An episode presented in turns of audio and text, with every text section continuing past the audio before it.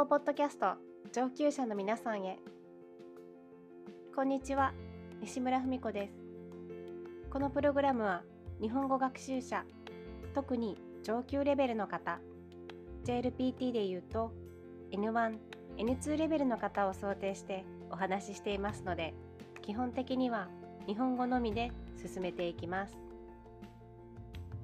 ポッドキャストを始めて気づいたことがあります。自分の声って自分で聞くと変だなということ。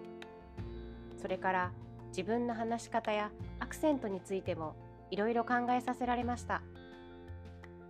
私は大阪生まれの大阪育ちなので普段は大阪弁で話していますがポッドキャストや日本語のレッスンの時はスタンダードな日本語を話しています。でも改めてポッドキャストを聞いてみて自分の癖やちょっとした訛りに気がつきました。いろいろな日本人と話してみるとそれぞれの話し方癖や方言もあるのでできればこのポッドキャストも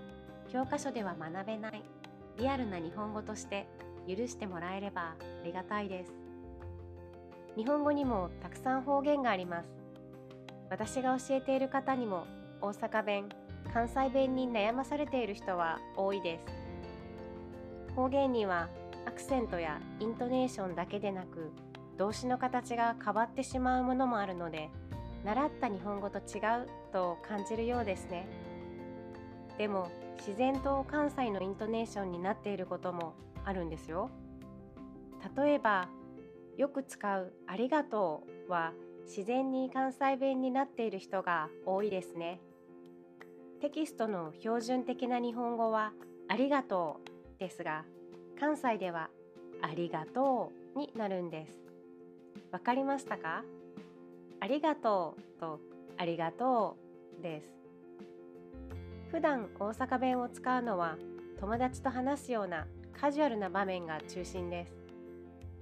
敬語にも関西イントネーションがあって関西バージョンの敬語の形もあるんですけど基本的にはカジュアルな会話で使います。これはいい言葉ではないのですが大阪の人がよく使う言葉にアホがあります。辞書で調べるとバカとほとんど同じ意味で愚かなとか頭が悪いというようなとても失礼な言葉なんですが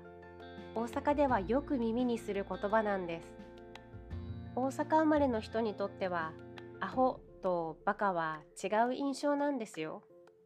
大阪や関西の人にとってのアホにはおっちょこちょいとか少し可愛いイメージもあるんです。関西人にとってのバカは多分英語の stupid や idiot に近いけどアホは silly とか clumsy みたいな憎めない人愛すべき人という感じかな。関西ネイティブ同士にとっては面白い人だねとか信じられないというような軽い意味で使ったりいろいろなパターンがあって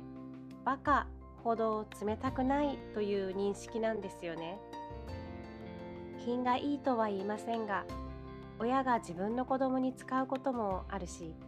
友達同士でもよく使う言葉なんです。ただ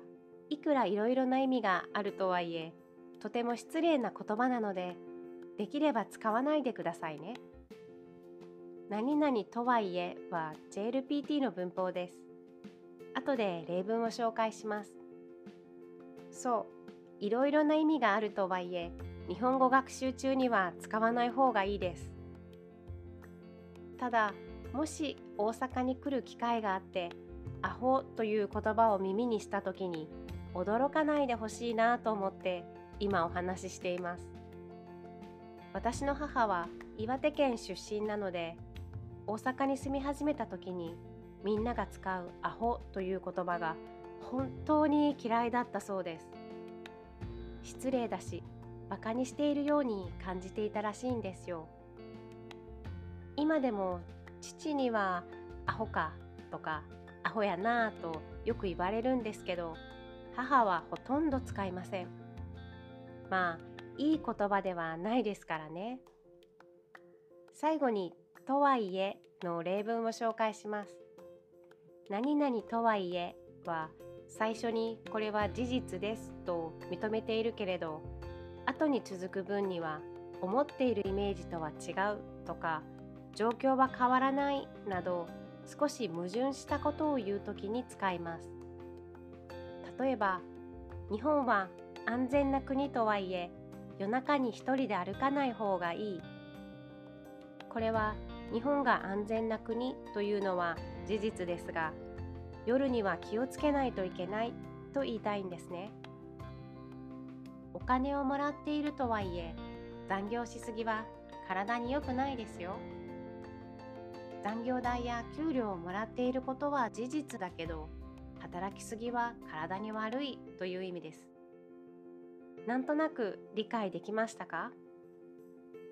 それでは今日はこの辺で終わりにしたいと思います。最後まで聞いてくださってありがとうございました。また次回。西村文子でした。